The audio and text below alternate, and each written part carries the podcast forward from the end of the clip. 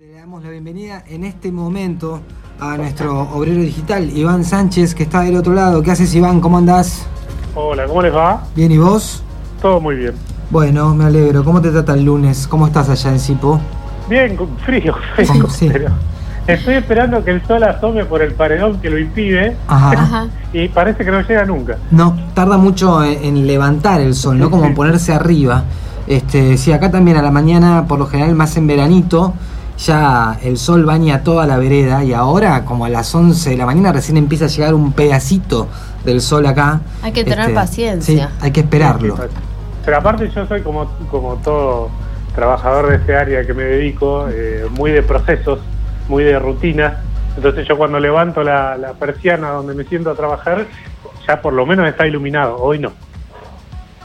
Hoy, Hoy- era una oscuridad total. Bien, bueno, sí, así sucede, así sucede. ¿Qué va a ser? No, queda otra que, que afrontarlo, ¿no? Sí, más vale.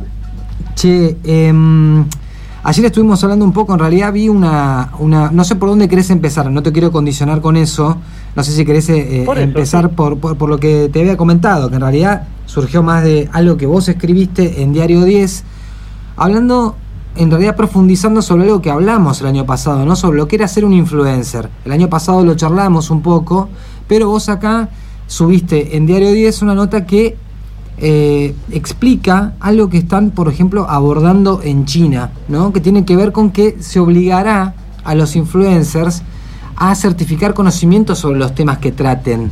Y eso abre un poco una pregunta extensiva al mundo, si quisiéramos o no, eh, pero bueno, nos- a nosotros nos, nos pone un poco ahí, nos interpela, sabiendo que tenemos un montón de influencers acá en nuestro país, como en cada país, pero eh, hay algunos que tienen una data muy piola y que saben comunicar muy bien y otros que eh, no sabemos de dónde proviene eso que transmiten. Eh, entonces, bueno, queríamos meternos un poquito ahí, a ver qué es lo que vos has podido eh, pensar también en este tiempo a partir de la nota que escribiste, Iván. Sí, porque como siempre decimos, en realidad uno no trata de, de bajar una línea o decir que uno tiene la verdad sobre un tema en particular, sino más bien abrir debate, o por lo menos la idea de la columna. Este, en este caso, sí, la noticia se generó porque la nota surge en realidad porque fue una semana donde los influencers estuvieron eh, en, la- en todos los medios con esas dos noticias en particular de las que escribí ayer Sí. Que una es eh, lo de China y otra es lo del, lo del chef que ya le voy a contar. Sí. Eh, un chef eh, desubicado. este, no, y la primera es que bueno, que en China, eh, y esto no es, digamos, viste que siempre pasa que unas noticias como la Universidad de Oxford analizó a los influencers del mundo y dijo que Sí. estamos todos mal. Bueno, no es un estudio de este tipo, sino que el gobierno chino desde su Secretaría de Comunicación y Turismo, que no sé por qué tienen un ministerio que es eh, Comunicación y Turismo, digamos, que el mismo ministerio Claro. trabaja los medios de Claro, comunicación wow. y el turismo. No, no, es como si acá se juntara el, el viejo Confer con Lamen. Claro. digamos. Eh, una cosa muy extraña. Bueno, el gobierno chino es así, eh, lanzó un comunicado donde decía que bueno que a partir de ahora los eh, influencers de ese país van a tener que certificar conocimientos de aquellos que están hablando, sobre todo de temas serios, ¿no? Claro. Eh, ha- hace hincapié en dos en particular que son temas legales y temas de salud, que me parece lo más importante sería lo de salud, porque Sí. temas legales, si vos eh, sos un influencer de que hablas sobre juicios, sobre leyes y demás, y, y te dan bola por eso, y te escuchan por eso, que vos digas algo que no es tan cierto, eh, termina en, en tu asesoría con el abogado que tengas que tener en un conflicto judicial. Digamos. El abogado es el que va a resolver, o el juez, o lo que sea. Entonces, que se equivoque un influencer que sobre una ley en particular es te, te equivocaste o escuchaste mal en ese momento a ese influencer. Ahora, cuando se trata de temas de salud, que en, en Argentina tenemos, que ahí daba el ejemplo de Ivana Nadal, Ujú. la tocaya, eh, que bueno, que ella habla, por ejemplo, una de las polémicas más grandes que se armó con ella fue cuando habló de superar un duelo. Sí. Super- superar el duelo era parte de, bueno, si sucede conviene, tipo Tinelli, Sí. este, y hay que pasarlo. Y, y los psicólogos de todo el país se alertaron como diciendo, bueno, ¿cuánta gente sigue a esta tipa y le hace caso en las cosas que dice cuando tiene un, un- un descubrimiento místico y lo dice como tal y la gente cree que, eh, los, sus seguidores creen que tiene algún conocimiento sobre el tema. En, el caso, en el caso de China lo que van a hacer es, en realidad, como el ministerio es, ya les digo, una regulación de los medios de comunicación y empiezan a regular lo que es Internet, que en esta columna siempre hablamos también de esto de llegar con la legislación cuando las cosas ya están sucediendo, digamos. Eh, que lo que a los que van a hacer o a perseguir entre comillas digamos a hacer rendir cuentas son a las plataformas de stream claro eso es lo interesante no cómo intervienen estas empresas. Claro porque el streamer lo que va a hacer es decirle por ejemplo supongamos un streamer que eh, hace su contenido en Twitch sí. no chino. Eh, entonces el, streamer va a tener que decirle a Twitch, mira, yo voy a hablar de salud, de, no sé, ginecología, y eh, me recibí de ginecólogo en tal universidad. Y certifica eso con Twitch. Entonces, el gobierno chino, si pasa algo, si, si ve que hay un Instagram hablando de ginecología y quiere saber si tiene certificado al respecto, le va a preguntar a Twitch, no al streamer. No al streamer. Claro. Entonces, Twitch va a tener que responder por ese por ese streamer. Entonces ahí es donde se, se, pone bueno el debate, porque en realidad lo que eh, lo que se lee entre líneas es que el gobierno chino lo que está haciendo en, realidad más que cuidar al espectador de ese influencer me parece es una especie de control sobre las empresas de tecnología que no es un tema menor digamos y ahí podemos otra vez un, abrir un debate más que decir una certeza no eh, lo que hacen es decir, bueno, hay unas empresas gigantes, allá no, no se usa tanto Twitch como acá, se usa otra que se llama Alibaba. Ajá. Pero es también de eh, streaming. Es también de streaming, es lo mismo que Twitch, pero tiene otro nombre y es otra empresa. Entonces, como se utiliza mucho, y de verdad, eh, parece el chiste de Seinfeld que hablábamos el otro día, si son todos parecidos los chinos, eh, lo que pasa es que son muchos, y un influencer que la pega en China tiene 200 millones de seguidores. Entonces, no es un tema menor que a 200 millones de tipos vos le digas que eh, para curarte del coronavirus tenés que tomar este líquido, como pasó acá en Argentina. Eh, digamos, no, es menor. Entonces, que haya un control sobre eso abre un debate sobre la libertad de expresión, pero también abre un debate sobre cuáles son los límites. Yo no tengo esa respuesta, pero cada uno debe saber y lo que siempre te dicen los de la libertad de expresión es, o en, el argumento es, bueno, que diga lo que quiera y el espectador sabrá si eso que quiere decir ese streamer en particular es verdad o no. Y en realidad no sé si tiene que haber un control público, de bien público, sobre aquello que se dice en medio de comunicación masivo, porque si un tipo tiene 200 millones de seguidores, es mucho más que cualquier punto de rating de acá de Argentina. Sí. sí. Entonces ahí em, empieza a tallar un poco, bueno, cuál es el límite y quién debería ponerlo y hasta dónde se, se coarta la libertad de expresión. Me parece que China empezó un camino que va a abrir un debate en todo el mundo, que por eso eh, también se replicó en distintos medios de comunicación diciendo, ah, mira, eh, cuidado con esto, porque ¿quién debería hacer ese control? ¿Y sobre qué? Porque acá cuando, no sé si se acuerdan, hace tres, cuatro meses Belis habló eh, de un control sobre, lo, sobre las redes sociales. Gustavo Vélez. Gustavo Vélez. Eh, acá se armó un... Lo mataron en Twitter, fue tendencia durante dos días mm. y verdaderamente lo mataron por una... Él habló de, tendríamos que empezar a discutir sobre un control de lo que se dice en las redes sociales. No dijo más que eso, no es que anunció una ley ni nada por el estilo. Sí, una medida en concreto. Claro, y lo mataron como diciendo, no, nos quieren censurar, este gobierno nos quieren censurar. Y en realidad cuando uno empieza a ver lo que hay en redes sociales de influencers, uno puede de verdad asustarte. Y no y ya Ivana Nadal tiene un, cruce místico. Eh, no sería tan grave. El problema es cuando se, se habla de libertades. Recién hablaban de derechos, de ganar derechos de lo que pasa en Estados Unidos. Bueno, eh, ustedes saben que hay youtubers muy conocidos en Argentina que, son realmente, y, esto no es por una diatriba peronista ni nada por decirlo, pero son golpistas concretamente. Entonces, ¿quién regula y quién controla y hasta dónde puede ser un, un influencer golpista que esté bien decir lo que pueda decir?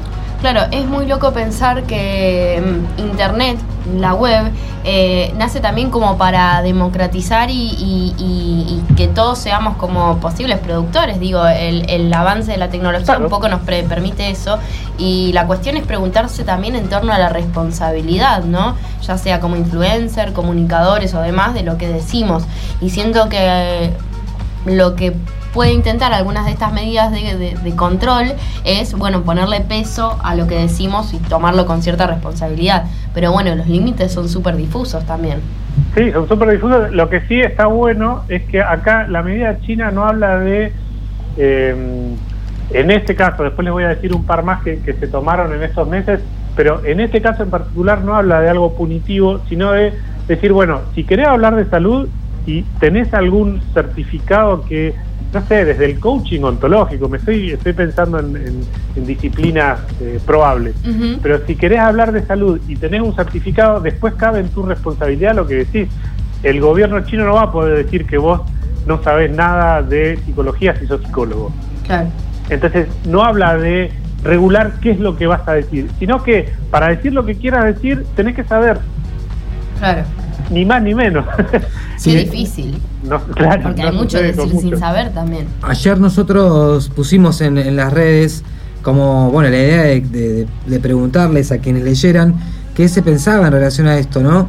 Y a mí me llegaron como algunas respuestas eh, personales que, tienen que ver específicamente con eso, con la salud, ¿no? Eh, que hay cosas que son evidentes que están equivocadas, ni hablar si lo, por ahí me lo, me lo comentó gente que está vinculada con la salud, pareciera que eso es lo que más preocupa, ¿no? Porque, y, a, mí también me hace cuestionar un poco eso, digo, ¿solamente es importante que en términos de salud se hable con fundamento o también hay otras cosas que son peligrosas y se habla desde el desconocimiento? Claro, lo que pasa es que uno como espectador, y esto también lo hemos hablado repetidas veces, que uno tiene una responsabilidad como espectador también que muchas veces no la asumimos eh, como consumidores de contenido, digamos. Cuando nosotros decidimos seguir a alguien por algo que dice, verdaderamente estamos dispuestos a comprobar que lo que dice es cierto. Muchas veces ni delegamos esa responsabilidad en quien habla y no en, nosotros mismos, en saber si ese que habla sabe de lo que habla. Entonces ahí también talla un poco la responsabilidad del consumidor o del prosumidor, como decía vos, Emi, eh, que, que depende de nosotros también saber un poco eso. Entonces, como te decía lo de las leyes, si estoy escuchando a un abogado que dice cualquiera, también tengo una responsabilidad. Yo era abogado de verdad y después decimos, bueno, hubo presidentes que eran ingenieros pero no eran ingenieros. Hmm. Eh, entramos en otro detalle más escabroso, pero eh, digo, uno como consumidor de, contenidos también debería pasar algún tipo de filtro, ¿no? Eh, o, o, evaluar a quién estoy siguiendo, evaluar si lo que dice es cierto. Es muy difícil meterse en eso porque eh, quienes siguen, no sé, a Viviana Canosa en el momento en que la denunciaron por atentado a la salud pública, eh, es, muy difícil decirle a una persona que piensa como Viviana Canosa que, que no la siga o que no la escuche. Claro. Eh, porque ahí sí empieza a entrar el tema de la libertad de prensa, la libertad de expresión. claro, pero ¿cómo regulas las redes sociales en ese caso? Digo, supongamos que el gobierno no va a interferir directamente, sino que tiene a las empresas, a los dueños de las empresas como los que regulan la cosa.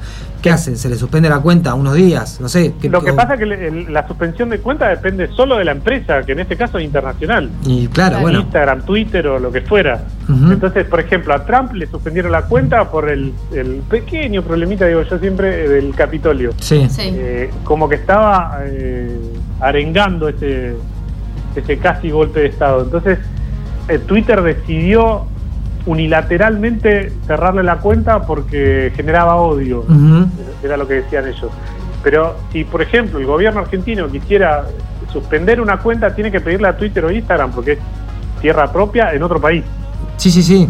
Claro, pero ¿cuál esa sería la medida? Digo, no, no es punitivo en, hasta qué punto. Claro, por eso, eh, hoy la teoría es que si vos seguís a un Instagramer y le seguís sus consejos de salud, bueno, depende de vos como consumidor. Por eso hoy también hago hincapié en esto de la responsabilidad del consumidor. Porque si vos decidís tomar un medicamento por alguien que dice algo en Instagram, el problema es del consumidor, no del tanto de ese influencer. ¿eh? Claro, acá como que se reparte un poco la responsabilidad también hacia aquellas empresas por dejar, por permitir que esos contenidos no fundados sean como eh, expuestos. Claro, lo que pasa es que cómo hace Instagram para decir, bueno, vos tenés una cuenta que publicás fotos de pajarito todos los días y un día te levantaste, hiciste una story y dijiste, no, para curar el SIDA hay que comer CDs eh, picados. Eh, y, y, vos decís, bueno, normalmente nadie debería creerte, pero ¿y si hay alguien que se lo come y se muere porque se le atravesó un pedazo de CD roto? Claro. Eh, ¿De quién era la responsabilidad? ¿El que tomó ese, que comió el CD roto? No, no sé. Digo, por eso también, eh, por lo menos, un paso sin ser punitivo, sin ser una censura, es decir, bueno, para hablar de salud tenés que certificar que algo sabes. Uh -huh, claro. Entonces, no está mal la medida así vista, uh -huh. ¿no? el espíritu de la medida. Después, por supuesto, tenemos que decir que el gobierno chino se caracteriza por un control de, de la comunicación muy fuerte. Claro. Por ejemplo, eh, si vos hablas mal del gobierno del Estado, en cualquier medio, radio, televisión o redes sociales, eh, te pueden cerrar la cuenta unilateralmente, te pueden perseguir judicialmente, uh -huh. digamos. Es un, un, gobierno que se preocupa por qué dicen de ellos, claro. básicamente. Entonces, que... Ahí es donde, donde entra, bueno, a ver, ¿esto es una censura o es un control de, de contenido? Claro. Ahí es donde uno pone un poco la duda, porque por ejemplo, les decía, hay otras regulaciones en los últimos 20 meses que el gobierno chino, por ejemplo, le prohibió a los menores de 16 años ver streams después de las 10 de la noche. Sí. Como si fuera, viste, en la tele el horario de protección sí. al menor. Uh -huh. Bueno, lo, que acá, de hecho, Coscu o cualquiera de los streamers más conocidos pueden estar 24 horas streameando. Uh -huh. eh, se sientan en el sillón y los, los pibitos van y lo ven, eh, los pibitos y no tan pibitos. Sí, sí, sí. Eh, y los ven a las 3 de la mañana aquí, aquí, están jugando, por ejemplo. Bueno, en China eso no se puede hacer. Si tenés 16 años o menos, eh, después de las 22 no podés ver stream. Mm. Eh, claro. Algo que no sé cómo lo controlan de verdad, pero pero es una de las regulaciones. Después, por ejemplo, tampoco pueden comprarle, si sos, men si sos menor de 16, regalos virtuales. Vieron que en Twitch uno ah, puede, sí, donar, con la como... cuenta, claro, pagar y hacerle un regalo a un streamer. Que de ahí van juntando plata. Es como eh, una especie de suscripción libre, claro. digamos. Eh, Como bueno, un aporte no a la gorra hacer. también, ¿no? Claro, exactamente. Una, un, una, gorra virtual. Eh, eso no lo pueden hacer los menores de 16 años en China. Eh, por ejemplo, tampoco los streamers pueden, y esto sí es por ley, por una reglamentación, pueden mostrar un excesivo desperdicio de comida. Uh -huh. Qué sé yo, un challenge. Vieron que, sí. no sé, hacen un juego y tienen que tirarse tortazos en la cara eh, y desperdician 70 tortas por hacer divertido una competencia mm. de tortazos. Entonces, lo que dicen los chinos es, bueno, acá estás desperdiciando comida y tenemos un, un problema alimentario en el mundo entero, no lo hagas. Claro. Básicamente está regulado eso. Y después, tampoco pueden hacer contenidos que sean sexualmente provocativos. Por ejemplo, un OnlyFans uh -huh. en uh -huh. China no, no lo podrían hacer. Claro. claro. ¿Qué pasa eh, con, con, con, el caso que mencionaste de, de este chef eh, ignorante en marketing y los el influencers? Chef ignorante, un, un fenómeno. Eh, el muchacho, digamos, y esto también hasta Barassi lo hace. Por ejemplo, yo tengo el, el, el ranking de los 10 influencers eh, más grosos de Argentina. A ver, me interesa saber eso, a ver. El primero es Santi Maratea, sin sí. duda, sí. que tiene 2 millones de seguidores. Pero como dijimos el año pasado, vieron que los influencers son medidos no solo por la cantidad de seguidores, sino sobre todo por el nivel de engagement que tienen, el nivel de claro. involucramiento de su comunidad. Quiere decir que vos podés tener menos eh, seguidores que otro y ser más influencer. Uh -huh. Porque uh -huh. tu comunidad sigue más lo que vos decís. Es el primero es Santi Maratea. Uh -huh. y a mí me sorprendió este ranking. ¿eh? El segundo es Ferbo. No sé si lo conocen. Sí. Es un, eh, un chico que hace contenido, sobre todo en Instagram y en TikTok, que son tipo sketch humorísticos. Hmm. Eh, ese es el segundo que tiene, bueno, por ejemplo, Santi Maratea tiene más de 2 millones de seguidores y tiene se considera que tiene un 10% de nivel de involucramiento, que es un, un montón. montón. Un montón. Para cualquiera que hace redes sociales sabe que cualquier contenido que uno genera en promedio más o menos está entre el 1, 2 y 3% de involucramiento de, de, una buena comunidad. Uh -huh. Este muchacho tiene el 10%, es un uh -huh. montón. Eh, después, eh, bueno, el segundo era Ferbo, que tiene 400.000 seguidores. Fíjense Sí. la diferencia, de 2 Sí. millones a 400.000. Mm. Y tiene el 6,5% de involucramiento. La tercera es la Chepi, Mm. Daniela Lachepi, que también es cantante, humorista. Ser influencer la llevó a ser conductora del Juego de la Oca en Canal 10, por ejemplo, o en. Canal 13. Eh, Belu Lucius es la cuarta, ¿Quién? con dos puntos. Belu Lucius. Ajá. ¿Quién? Acá, aprendiendo. Sí, sí, una notera de, de un programa, creo que de Telefe, si no me equivoco, pero también salió. ella también sal- sale desde las redes. Exacto, llega a la tele desde, la, desde las redes sociales, trabajaba, creo que es una empresa de autopartes la que trabaja en marketing y empezó a hacer videos de humor y, y la pegó y todo el mundo se reía. Eh, así que tiene 2.8 millones de seguidores y un 5,6% de involucramiento. Yo acá veo que tiene 3 millones 100 mil en Instagram. Mirá, está desactualizado el número. Mm. Debe ser porque la hermana es la que está en el Hotel de los Famosos y han Ah. tenido... Lo que pasa que tenemos acá valor, hermano, la, Sí, sí, sí, qué sí. Depresivo que es, sí. Sí, sí. El quinto es Lucas Espadafora y le siguen Lizardo Ponzo, Ponce, eh, Fede Cirunic como el séptimo, Sí. Melissa Pereira, que es gineco online, es una Ah, médica, eh, esta es octava, Barassi está noveno, me sorprendió, Mira vos. y la décima es Paulina Cocina, Sí.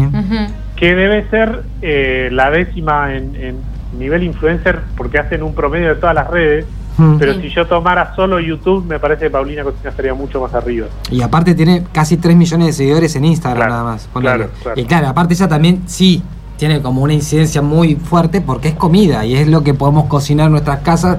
Todo el mundo hace eso, incluso aunque no te guste demasiado nada. Yo incluso la sigo, me estoy, la veo, porque bueno, porque qué sé yo, la ves, eh, es, es algo cotidiano también, ¿no? Podés eh, apuntarlo desde ese lado. Claro, totalmente, pero ahí y hay mucho que te habla en redes sociales, bueno, tenés esta cantidad de seguidores, fíjate vos que a vos, si no sé cuál es tu eh, actitud con los contenidos de Paulina Cocina, pero por ejemplo, vos podés ver una receta y si y te gusta la receta y haces la receta, pero no le pones ni me gusta ni comentás a la publicación. Entonces, eh, lo que, digamos, Paulina Cocina influenció en tu vida diaria, pero no es medible por la plataforma. Claro.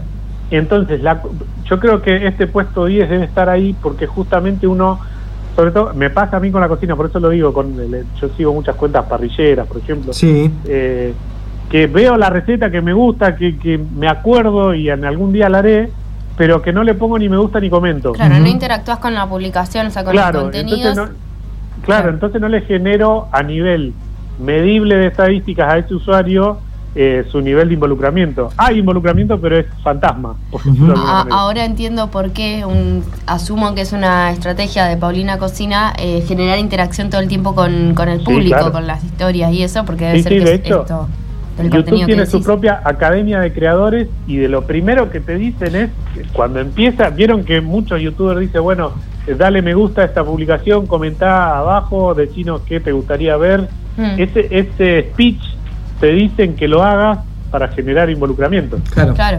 que, lo, que te lo dan como consejo, bueno, hace esto, decí que comenten, decí que le pongan like, decí que se suscriban, decilo, expresarlo, hacer un llamado a la acción, como se llama en redes sociales.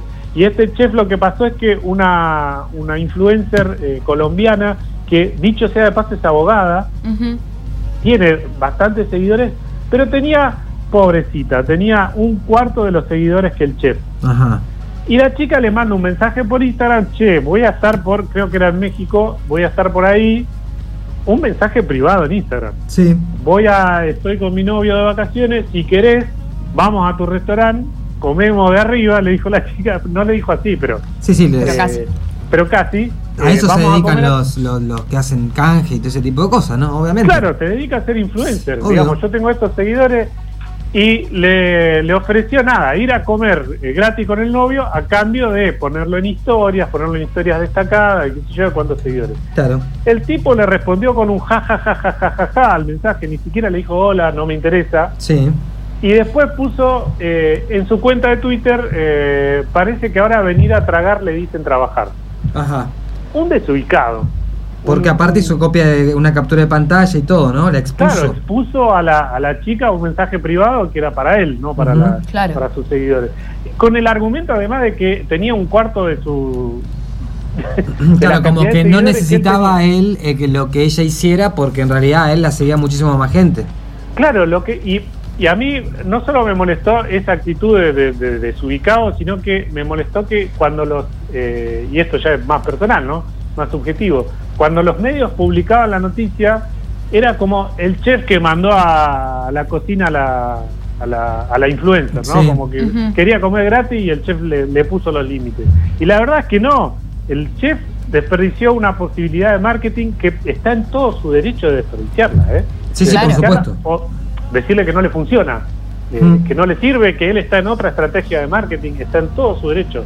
Ahora, exponer un mensaje privado, después la gente aplaudía al chef por decir, sí, esta gente, porque hay, hay como una creencia de que los influencers son toda gente que está al pedo con el teléfono y va a comer gratis de arriba. Y la verdad es que esta chica, que además es abogada, y no por defenderla a ella, Mm. digo a nivel, ¿qué es el influencer? Para ser influencer, para generar este nivel de involucramiento, trabajan mucho de verdad. Son horas puestas, así como es lo mismo que decir que un programa de radio, eh, porque pide un canje, están hablando al pedo un rato adelante de un micrófono. ¿Cuántas veces lo habrán escuchado? Sí. Entonces, eh, para hacer un programa de radio se requiere un trabajo que mu- todo el que no hace radio no lo sabe. Claro. Entonces, Sí, lo mismo con las por- redes. Claro, eh, digamos, y eso es lo que pasó con este chef. No tiene ni idea lo que es un influencer, que de, de todas maneras, vuelvo a decir, está en todo su derecho a decir, no me interesan los influencers de mi restaurante. Claro. Pero no por eso desmerecer como el trabajo o las Claro. tareas que implica, ¿no? Digo, una calendarización de contenido, saber cuáles son las especificidades de cada, de cada red social, eh, tener, cumplir con ciertos estándares, horarios, palabras, hashtag y demás para cierto determinado tipo de gente. Hay como todo un estudio detrás. Bueno, eh, quienes eh, estudian o saben de community manager eh, sabrán mejor todas estas eh, actividades que se tienen que realizar. Hay todo un trabajo detrás que, por eso, el chef no tiene por qué saber, él tiene que saber cocinar y hacer el marketing de su restaurante. Está en todo, digamos, está perfecto eso. Ahora, de merecer el laburo de otro por, por un mensaje, además, me pareció, la verdad, y que aparte sabemos que hasta en la zona nuestra hay restaurantes que invitan a, entre comillas, influencers. Eh, digamos, ¿no? no es una actividad que el chef desconozca. No, no, no, no. Entonces, eso es lo que llamó la atención. Y, y nada, bueno, decirle a un montón de gente que cree que el influencer es un... A ver, como en todas las actividades hay de todo. Seguramente en radio habrá un Gil que se sienta delante de un micrófono y dice cualquier cosa, sin producir el programa, sin saber cómo se hace radio, sin- seguramente, en todos los ambientes lo hay. Pero eh, para ser un influencer de verdad que se, digamos, para llegar a un nivel de X seguidores con un nivel de involucramiento de superior al 5% por lo menos, hay que laburar de verdad. ¿eh? Entonces, nada, por lo menos eh, visibilizar que esta persona trabaja. Que no te guste de qué trabaja, también está en todo tu derecho. Sí, sí, sí, pero no tiene nada que ver una cosa con la otra. Claro. Eh, es simple. Yo Sí, no sería sí. influencer. Bueno, perfecto. Sí, pero es lo mismo, es el mismo comentario que hice yo, incluso hasta me critico a mí mismo. Digo, eh, esa, esa lista que es listado de las 10 personas más que, que influyen más en redes sociales en nuestro país, yo puedo estar en desacuerdo o me puede parecer como un nivel, si querés, bajísimo el que tenemos, pero por Claro. otro lado es decir, bueno, está bien, redes sociales, entiendo de qué se trata, entiendo que por otro lado no es algo, es general y no tanto, es bastante subjetivo en algún punto también, depende del enfoque que vos le quieras dar, este, depende de realmente decir, bueno, la, la influencia en qué aspecto de la vida del consumidor tiene una influencia real, o si es simplemente algo que se interactúa en redes sociales y no tiene tanto que ver con la vida después de la gente. O sea, se pueden hacer un montón de análisis al respecto de eso, que eh, termina para mí siempre eh, eh, exponiendo una situación eh, de una manera totalmente subjetiva, digo, ¿no? Y que, eh, que, que termina siendo, eh, no me sale la palabra ahora, relativa. Esa es la palabra. Sí, Como que bueno, está bien, viste, qué sé yo. ¿qui- ¿Quién es? Daniela Lachepi, bueno, me tiene 52 mil millones de seguidores. Ajá. ¿Y eso qué me dice? Digamos, tampoco le voy a dar tanta relevancia. Digamos, no sé, ¿entendés? De alguna manera lo habrá conseguido, los habrá pagado también, porque por otro lado, este, sabemos eso, ¿no? La construcción que se hace a través de poner guita en publicidad y ya. Eh, hay un montón de cosas que, que también forman parte de este mundo y que no solo tiene que ver con cómo nos sentamos a pensar las redes sociales, qué sé yo. Es un híbrido para mí. Sí, lo que pasa es que vos traspolás eso a la televisión. Yo durante mucho tiempo escuché el debate de que por suerte se hizo en Argentina de eh, la cosificación de la mujer de los programas de Tinelli. Sí. Eh, pero debate en cualquier ámbito de, de nuestra vida cotidiana, fuera de la televisión. Entonces, uno también dice, bueno, eh, en televisión hay eh, un grupo de gente que baila y, y cosifican a la mujer y un montón de gente lo mira. Eh, es lo mismo, porque en definitiva, ¿por qué mira tanta gente miraba bailando por un sueño? Eh, digamos, lo que sucede ahora es que se está tomando las redes verdaderamente en la dimensión que, que- que lo son, porque lo que le decía de los millones de seguidores chinos, digamos, eh, antes eh, la mirada estaba puesta solo en los medios masivos de producción y las redes sociales era como que, bueno, pasa ahí, lo- tendrá sus seguidores. Bueno, pero cuando son dos millones de seguidores los que tiene Santi Maratea y recauda 30 millones de dólares para una eh, movida solidaria, bueno, empecemos a ver por qué pasa eso, porque es un fenómeno social de verdad, no son Ujú. 5.000 seguidores. Sí, sí, está claro. Y es más, y tiene mucho más llegada que muchos programas de televisión muy masivos. Yo Mm. creo que hoy Santi Maratea mueve más que La Voz Argentina, Sí. el programa. Sí, sí, sí, ¿Entendés? totalmente. Entonces vos decís, "Eh, pero ¿cómo puede ser que un influencer que no está en la tele? Y sí, pasa. Entonces, eh, pongamos el foco ahí y veamos si, la- si regulamos los medios de comunicación, ¿por qué no vamos a regular lo que se dice en otros medios? ¿Pero está regulado en los medios de comunicación? No. Ah, bueno. o está regulado deficientemente en todo caso, Y si no, nos explicarían algunas cosas que suceden en la pantalla todos los días, ¿no? como todo en Argentina. exactamente. Bueno, podríamos seguir charlando un montón más, pero no va a ser hoy el día, Iván, sino que lo vamos a dejar para el lunes que viene, si te parece, porque viste que nos quedó un tema por fuera que no pudimos hablar, pero ya creo que por hoy ha estado bien este, este espacio, así que el lunes que viene, si querés, nos volvemos a encontrar más o menos a esta misma hora, dale, Dale, siempre hay algo más para hablar. por supuesto. Bueno, una. gracias Iván. Gracias, Iván. Que tengas un Abrazo a lindo los día. tres. Abrazo grande, nos vemos. Iván Sánchez pasaba por aquí, nuestro obrero digital, hablando específicamente de qué pasaría. En realidad, no qué pasaría, porque no nos metimos tanto en qué pasaría así, sino en algo que sí puntualmente está proponiendo por lo menos el gobierno de China, que es, bueno, regular, certificar que cada persona que tenga un cierto nivel de influencia sobre sus seguidores, diga que sus conocimientos, mira, acá está el papel, acá está la facultad que me eh, dio el título, acá están mis conocimientos validados por una institución, sobre todo cuando por ahí se abordan temas este, Legales y de salud, Claro, claro. por lo menos. Por lo menos eso. Acá no sé cuán lejos estamos de eso, o cuán cerca, no sé que depende cómo lo quieran ver. Ay, yo lo veo más lejos que cerca, pero bueno. Creo que sí, creo que sí.